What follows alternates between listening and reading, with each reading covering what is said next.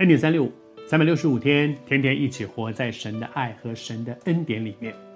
耶稣为门徒、为这些跟随他的人祷告。耶稣告诉他们说，他们很重要的，神托付给他们的一个一生，更多的认识神，神的名，认识这一位独一的真神，一生去遵行神的道、神的旨意、神的话。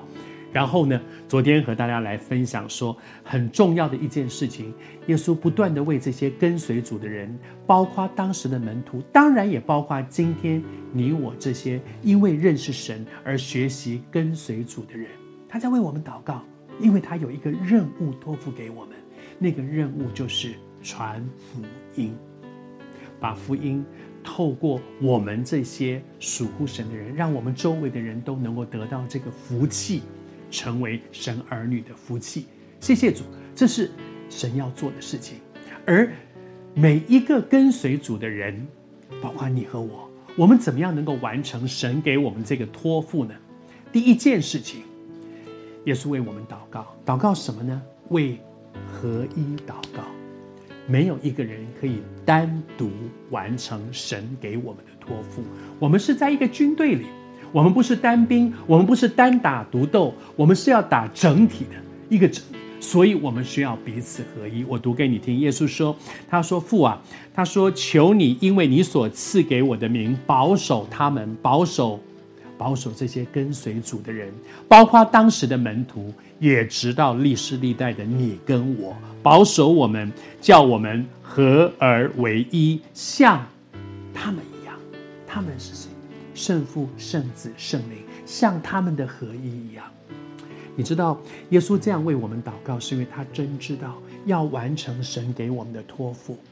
没有一个人是我一个人去做的。即便即便有一些宣教士，他们到很远的地方去，他们可能是一个人去到一个一个福音的未得之地，在那里传福音。可是你知道，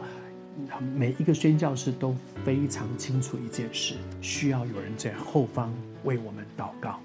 我我们的教会有很多宣教士在很多不同的地方。